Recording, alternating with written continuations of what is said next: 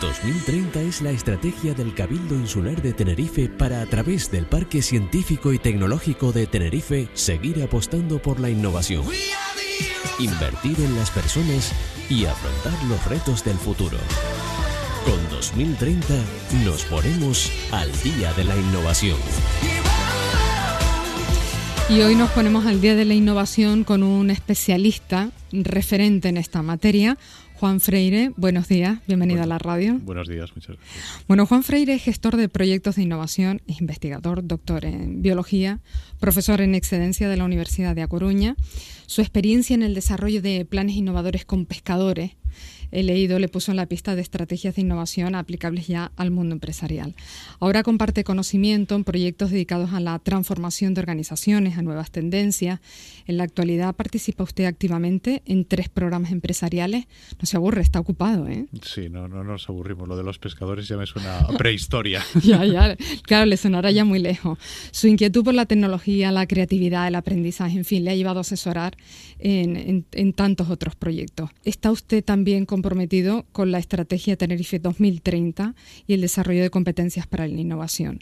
¿En qué consiste su aportación? ¿De qué manera participa en Tenerife 2030 y en otras iniciativas en la isla? Bueno, pues participo eh, humildemente, pero creo que una, yo creo que una de las claves del reto 2030, que es eh, trabajando con, una iniciativa del Parque Científico Tecnológico eh, que, que, denominamos Escuela de Innovación. Y la Escuela de Innovación no es más ni, ni menos que una, que una, que una iniciativa para tratar de desarrollar, digamos, las competencias que creemos que necesitan las personas en el siglo XXI a nivel ciudadano y a nivel profesional para afrontar los retos que, que tenemos en la nueva, en la nueva, en la nueva sociedad. Entonces es un proyecto educativo que trabaja con profesores y con estudiantes de, las enseñanzas no universitarias, secundaria, bachillerato, etcétera, mm. y tratamos de hacer innovación pedagógica, o sea, tratamos de aprender de otra manera y a, través de ese aprender de otra manera tratamos de desarrollar esas competencias en los, en los estudiantes. Esta estrategia Tenerife 2030 del Cabildo Insular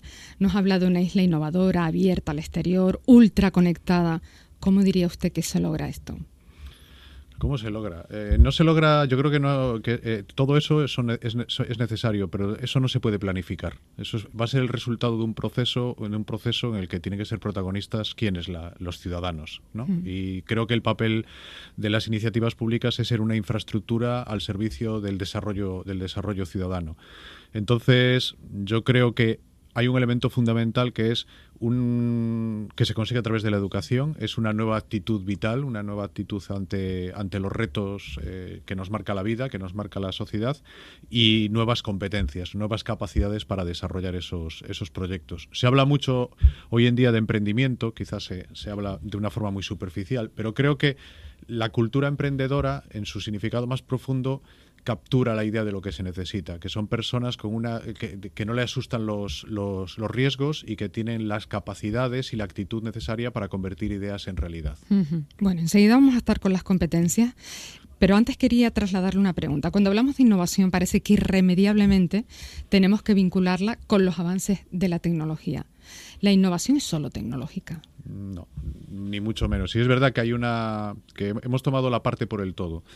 Eh, la tecnología puede ser una parte de la innovación y de hecho hoy en día muchas veces es parte de la innovación, pero la innovación una definición muy sencilla que de andar por casa que creo es la mejor es es la capacidad e, es, eh, innovas cuando resuelves un problema existe un problema porque hasta ese momento no has sido capaz de resolverlo por lo tanto tienes que hacer algo nuevo pero algo nuevo además que no es solo una idea sino es la, eh, sino que lo pones en marcha o sea que lo ejecutas entonces, los problemas no los tiene la tecnología, los problemas los tenemos las personas. Entonces, la innovación es la capacidad de resolver un problema para las personas.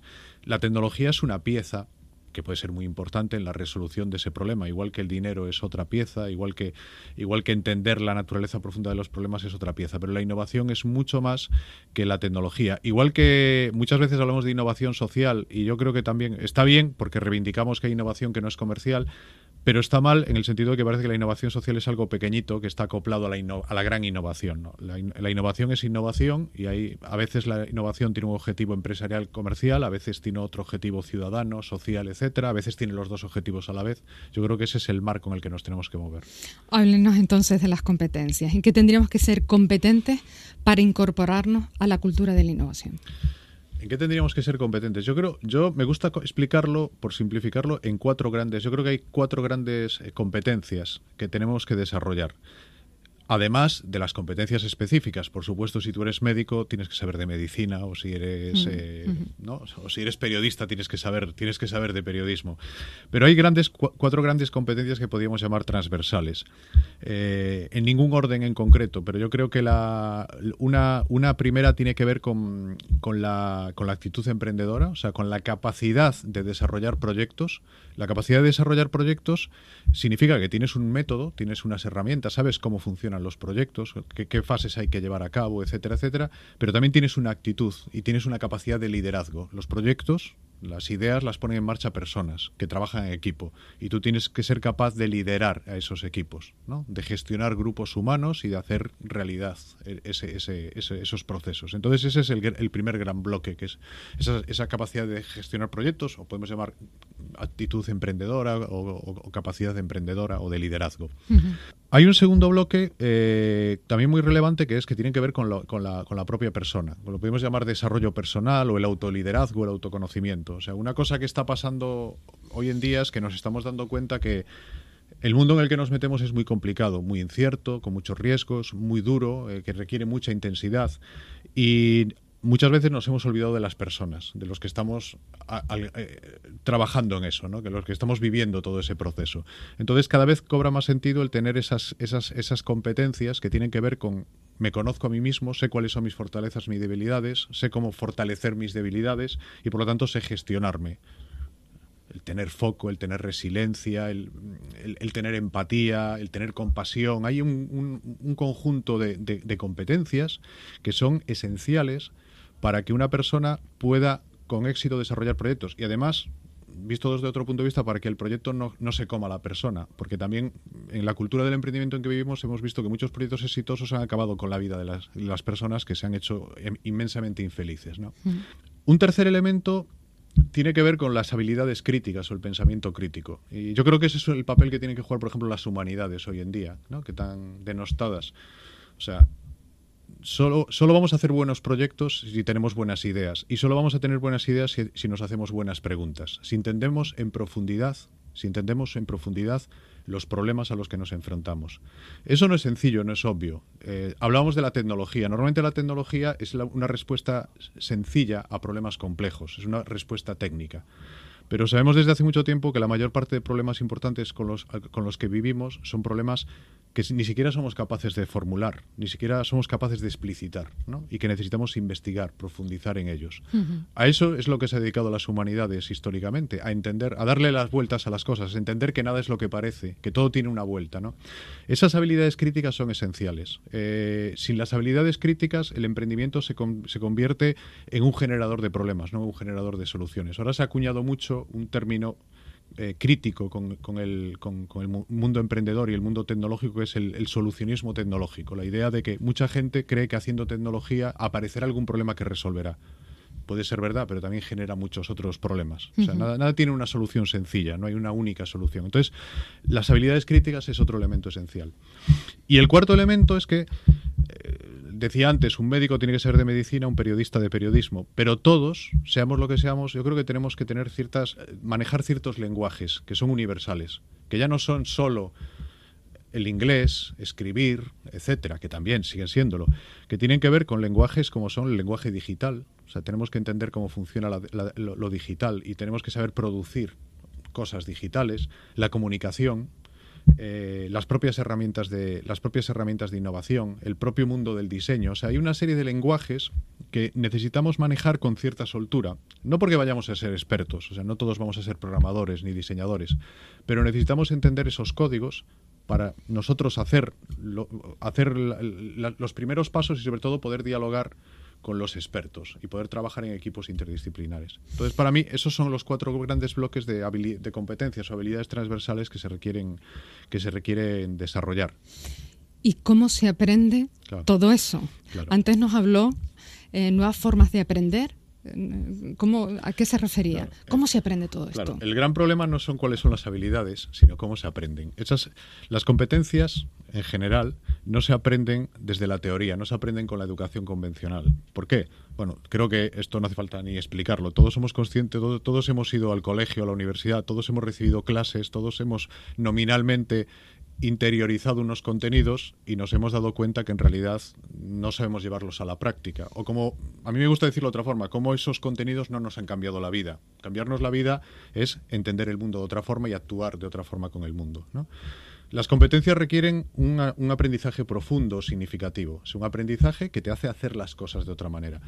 Pero todos a la vez hemos tenido una experiencia, no, quiero decir que sea formal, educativa, pero una experiencia de aprendizaje que es que cuando nos ponemos a hacer las cosas, de repente las aprendemos. Y todos hemos aprendido así. O sea, la educación es algo que va mucho más allá de lo que sucede en un aula. Yo creo que ese es el gran hallazgo, que es la idea del aprendizaje. Se puede llamar de muchas formas, el aprendizaje activo. O sea, para y, y cuando quieres aprender competencias, necesitas desarrollarlas con un aprendizaje activo. Hay, por ejemplo, últimamente hay un movimiento muy crítico con la, idea de enseñar pensamiento crítico, el método convencional. Y, eh, la constatación es, no puedes enseñar pensamiento crítico de una forma genérica. Tienes que enseñar, el pensamiento crítico lo aprendes cuando eh, tienes una inmersión en el problema.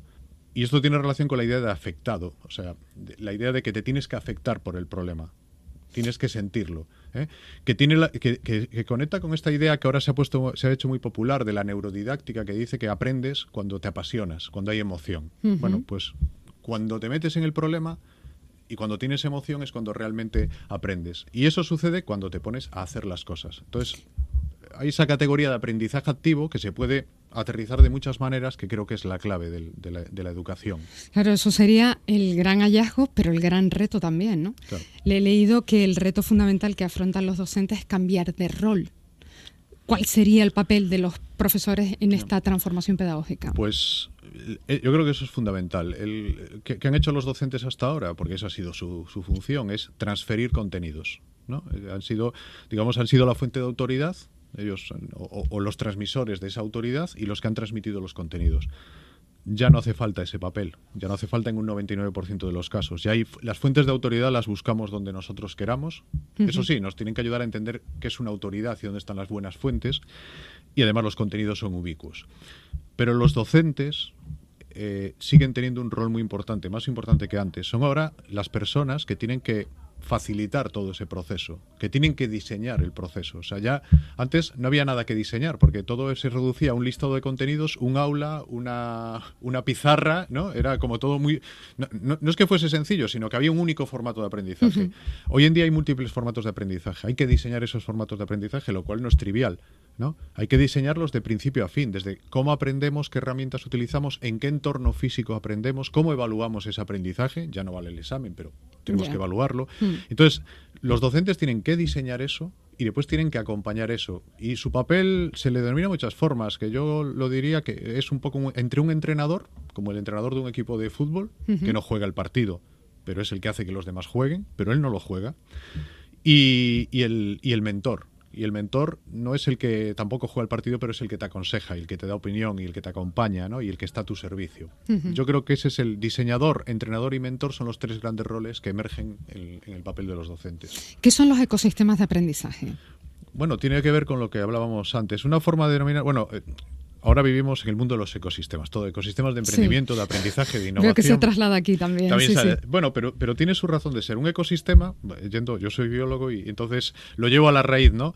Eh, un, eh, un, ecosistema es un conjunto de agentes, de elementos, ¿no? Diverso, diverso, o sea, requiere diversidad y requiere otra cosa, que interaccionen, que la diversidad interaccione entre sí. Y entonces hay toda una teoría ecológica que nos explica que los ecosistemas, cuanto más diversos y mayor interacción, digamos, más ricos son, más productivos, más resilientes, etcétera, etcétera.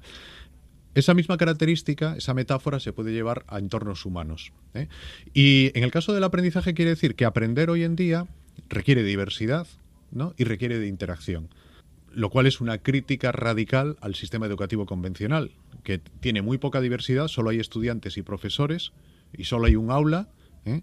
y hay muy poca y hay muy poca interacción hay una interacción unidireccional hoy en día quiere decir que donde más aprendes es en la calle en, mm. en, entornos sociales trabajando con problemas e interaccionando con esa diversidad pero existen reticencias a compartir ideas o a compartir información, ¿no le parece? ¿Cómo se cambia o se supera esa actitud? Bueno, sí existe, efectivamente. Eh, em, además estamos en un cambio, bueno, ahora también nos llenamos la boca del cambio de paradigma, pero yo creo que en esto sí que estamos en un cambio de, en un cambio de paradigma.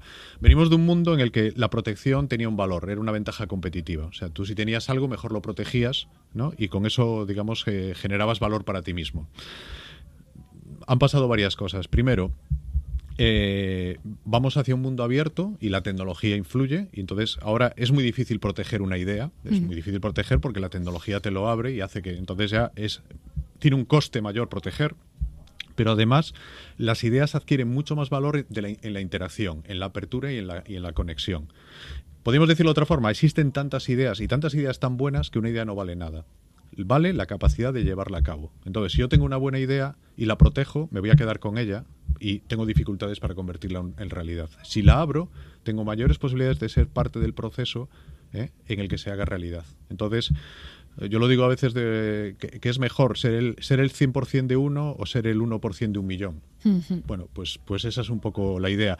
Pero no es una cuestión de valores ni de ética, que también se pueden. No, no, es una cuestión de racionalidad absoluta. La, la, cooperación hoy en día, por, la, por el diseño que de la tecnología y por la, y, por y por la estructura social que tenemos, la, cooperación es la mejor forma de competición. Háblenos de la Escuela de Innovación del Parque Científico y Tecnológico de Tenerife. ¿Qué Pues la, Escuela de Innovación en realidad es, podríamos definirla como una infraestructura al servicio de una comunidad de innovación educativa. ¿Qué quiere decir esto? Quiere decir que en la isla de Tenerife tenemos una comunidad educativa muy grande, y dentro de esa comunidad educativa muy grande, como en muchos otros lugares hay profesores enormemente innovadores, muy, muy poco visibilizados, o sea, muy ocultos. O sea, tienes que ir a los centros y ver en detalle lo que hacen para darte cuenta que hacen cosas maravillosas, pero desconectados entre sí, la mayor parte de las veces, y sin la capacidad de transformar el propio sistema. Son iniciativas, digamos, de pequeña escala que no transforman el... Podríamos decir, casi son contra el sistema. Hmm. No, es que vayan contra el sistema, pero que suceden a pesar del sistema.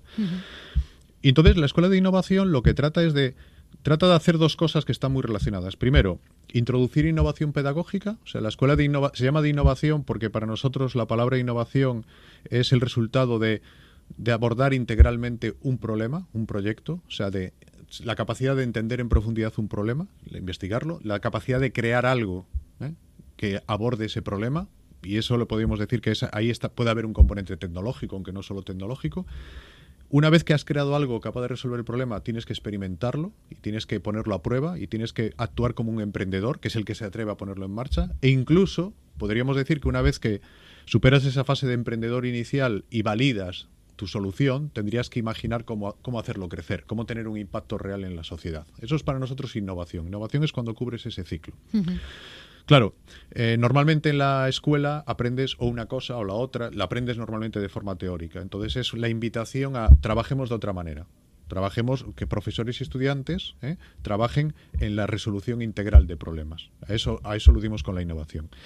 Con esto, ¿qué, ¿qué, queremos hacer? Primero, inocular un poco la semilla de la innovación pedagógica, hacer las cosas de otra manera para que eso después trascienda y vaya llevándose a otros ámbitos. Y al mismo tiempo, dar soporte, acompañamiento a esos profesores más innovadores que están trabajando en la, en la isla en estos momentos ¿eh? y de tal forma que ellos además actúen de, de, agentes de innovación. O sea, que no, esto no se quede en que el parque lanza, ayuda a unos profesores, sino que en realidad el parque está trabajando con el ecosistema de educación para que el propio eh, eh, para, para empoderarlo. Entonces, eh, para eso, ¿qué, es lo que estamos haciendo? O sea, ¿cómo se aterriza eso? Pues se aterriza con varios dispositivos, digamos. Uno son los, los InLabs, que son laboratorios de innovación que suceden en periodos vacacionales. Ahí el proceso de proyecto sucede pues, en, un formato de campamento intensivo. Pero también los profesores a lo largo de todo el curso trabajan con grupos de estudiantes en, proyectos que ellos han ideado. Y en esos proyectos el reto es que consigan cubrir esas cuatro fases. ¿eh? Para, para, lograr eso, la escuela lo que hace es dar capacitación, soporte, acompañamiento, acompañamiento a los profesores, ayudarles a buscar los recursos necesarios cuando, cuando, cuando, se necesitan recursos, aportarles conocimiento cuando necesitan conocimiento, etcétera, etcétera. Y poco a poco, que es la parte más intangible pero más importante, es ir empoderando a esos profesores y convirtiéndolos en agentes activos de innovación. Pues la tarea es muy amplia, por lo que veo. Y la vamos a seguir de cerca con la colaboración de José Carlos Hernández. Vamos a seguir de cerca en este programa. En fin, todo el trabajo que puedan desarrollar a través de la Escuela de Innovación. Señor Freire, le agradecemos mucho que se haya venido en esta mañana de sábado y aquí a la radio. Feliz fin de semana. Feliz fin de semana, muchas gracias. 2030 es la estrategia del Cabildo Insular de Tenerife para, a través del Parque Científico y Tecnológico de Tenerife, seguir apostando por la innovación, invertir en las personas y afrontar los retos del futuro. Con 2030 nos ponemos al día de la innovación. El Área Tenerife 2030. Innovación, educación Cultura y Deportes del Cabildo Insular de Tenerife apuesta por la cultura de la innovación, la capacitación y el emprendimiento. Tenerife 2030 es la estrategia del Cabildo Insular de Tenerife desarrollada por el Parque Científico y Tecnológico para seguir apostando por la innovación, invertir en las personas y afrontar los retos del futuro. Programa Tenerife Innova, Parque Científico y Tecnológico de Tenerife. Tenerife 2030. Creamos valor. Invertimos en las personas.